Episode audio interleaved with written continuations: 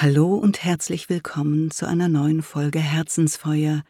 Dieses Mal möchte ich Ihnen die finnland-schwedische Dichterin Edith Södergran vorstellen. Meine Zukunft Ein launischer Augenblick stahl mir meine Zukunft, die zufällig gezimmerte. Viel schöner werde ich sie bauen als anfangs gedacht. Gründen werde ich sie auf festen Boden, meinen Willen. Errichten auf hohen Pfeilern, meinem Ideal. Anlegen mit einem Geheimgang, meine Seele. Versehen mit einem hohen Turm, meine Einsamkeit. Dieses Gedicht ist schon wie eine Art Signatur für das Leben von Edith Södergran, ihren Kampf ums Dasein. Und wenn ich an sie denke, dann denke ich auch immer so ein Wort wie Tapferkeit. Ich meine nicht jene Tapferkeit der Kriegerdenkmäler oder heroischer Heldenverehrung, ich meine eher die Tapferkeit eines Davids, der den Mut und die Ruhe hat, die Schleuder zu spannen im Angesicht eines übermächtigen Gegners. Geboren wurde sie am 4. April 1892 in St. Petersburg und gestorben ist sie am 24. Juni 1923 in Raivola. Sie ist in St. Petersburg auf eine angesehene deutsche Schule gegangen. Die Eltern sind beide Finnland-Schweden, die Mutter eine freiheitsliebende, gebildete Frau, der Vater ein glückloser Geschäftsmann, der früh an Tuberkulose und wohl auch an den Folgen des Alkohols stirbt. Im Zuge der russischen Revolution verlieren Edith Södergran und ihre Mutter ihr gesamtes Vermögen, verarmen praktisch von heute auf morgen. Das Vermögen war in rein russischen Wertpapieren angelegt. Glücklicherweise blieb ihnen durch großväterliche Vorsorge mütterlicherseits das Haus in Raivola in der karelischen Landenge. Dieses Raivola war einst ein Ort voller Villen für die Stadtflüchtlinge aus Petersburg, wie wir es zum Beispiel aus Gorkis Sommerfrische kennen.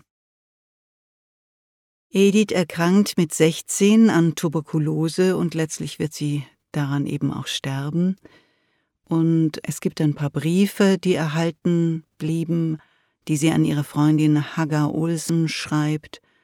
Und ebenfalls eine Autorin und sie ist Journalistin und Kritikerin, und diese Briefe sind wirklich herzzerreißend, gerade durch die eigentlich völlige Abwesenheit von äh, Jammern und Klagen. Da heißt es einfach ganz praktisch, bring ein Stück Seife mit, wenn du zu Besuch kommst. Oder sie berichtet, was sie wieder verkaufen musste, um den Bedarf des täglichen Lebens zu decken. Sie schreibt glühend über Nietzsche, den sie entdeckt, und später über Rudolf Steiner, und sie entwirft Projekte und kämpft um ein lebbares Leben. Eine Zeit lang ist sie eine richtig glühende Nietzsche-Verehrerin. Ich denke, das hat damit zu tun, mit einer Sehnsucht nach Selbstermächtigung. Davon sprechen ja auch viele ihrer Gedichte. Wenn man mit 16 Jahren das Todesurteil Tuberkulose bekommt, und das war es zu der Zeit meistens, es gab noch kein Medikament. Auf der anderen Seite ist man von Unruhen und Krieg bedrängt, dann ist Nietzsche eine Möglichkeit, nicht im Opferstatus zu verharren. Nach der Diagnose folgen verschiedene ähm, Sanatoriumsaufenthalte, ein längerer mit der Mutter gemeinsam in Davos. Als sie zurückkehrt, bricht der Erste Weltkrieg aus. Am Ende des Ersten Weltkrieges die Oktoberrevolution und im Zuge dessen die russisch-finnländischen Kriege. Also der Tod sitzt Edith Södergran von nun an immer im Nacken. Auf der einen Seite wird sie von der Krankheit bedroht, andererseits von den äußeren Umständen, von Armut, die wirklich bis zum Hunger auch geht. Das sind zwei äußerst gebildete Frauen, die sehr belesen sind und keine Ahnung vom praktischen Leben hatten bis dahin.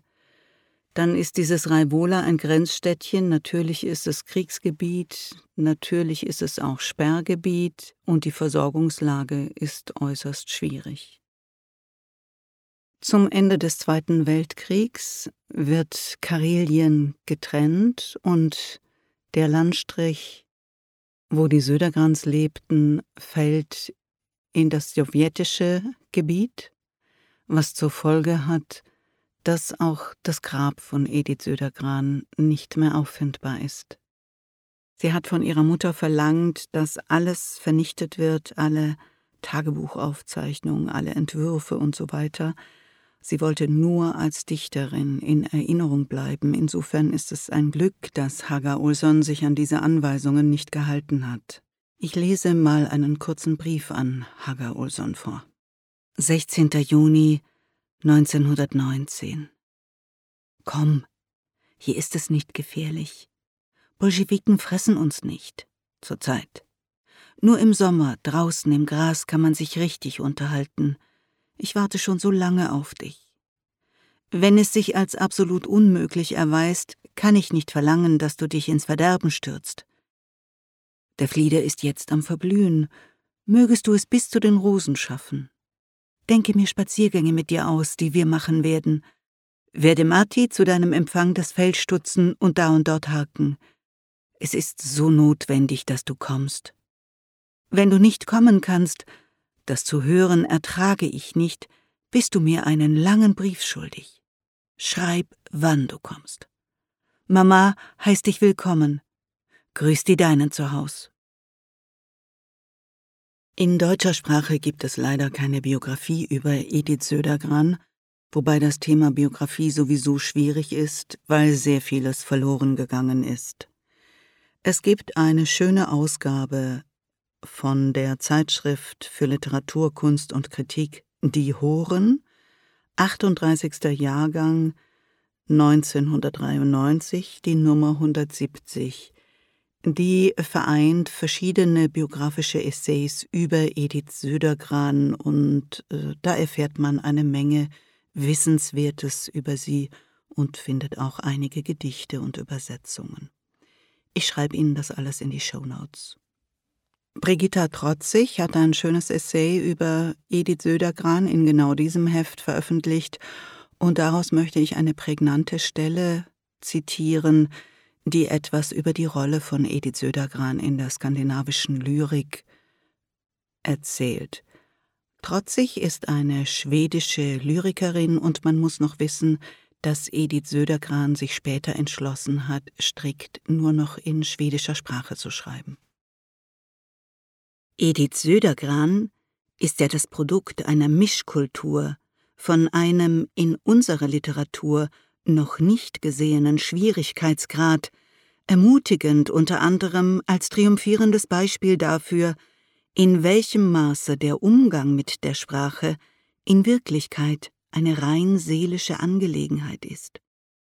Selbst wenn sie ein einzigartiger Fall geblieben ist, so ist es jedenfalls ein schönes Gefühl, in einer Kultursituation von so vielen physisch, insbesondere aber psychisch gesperrten Grenzen, verstopften Nationalismen, dass der Ursprung des modernen Durchbruchs in schwedischer Lyrik ein dreisprachiges Mädchen war aus dem zaristischen Russland.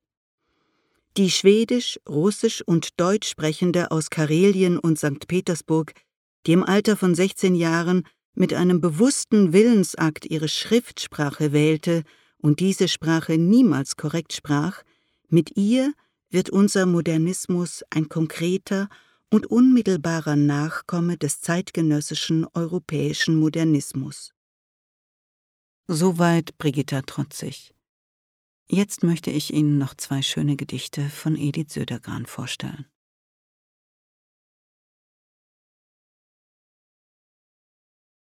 Zu Fuß musste ich die Sonnensysteme durchqueren, ehe ich den ersten Faden meines roten Kleides fand.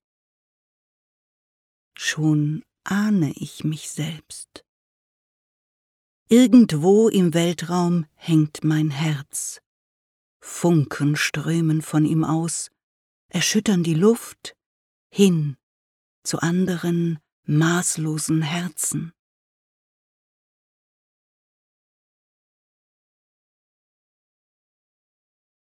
Sehnsucht der Farben. Um meiner eigenen Bleichsucht wegen liebe ich rot, blau, gelb. Das große Weiß ist wehmütig wie Schneedämmerung, wo Schneewittchens Mutter am Fenster saß und sich schwarz und rot dazu wünschte. Die Sehnsucht der Farben ist die des Blutes. Wenn du dürstest nach Schönheit, sollst du die Augen schließen und in dein eigenes Herz blicken. Doch fürchtet die Schönheit den Tag und allzu viel Blicke. Doch verträgt die Schönheit nicht Lärm und allzu viel Bewegung. Du sollst nicht dein Herz auf deine Lippen führen. Ich wünsche Ihnen wie immer ein warmes und starkes Herzensfeuer und dass sie den roten Faden ihres Kleides finden mögen. Ihre Ankoren.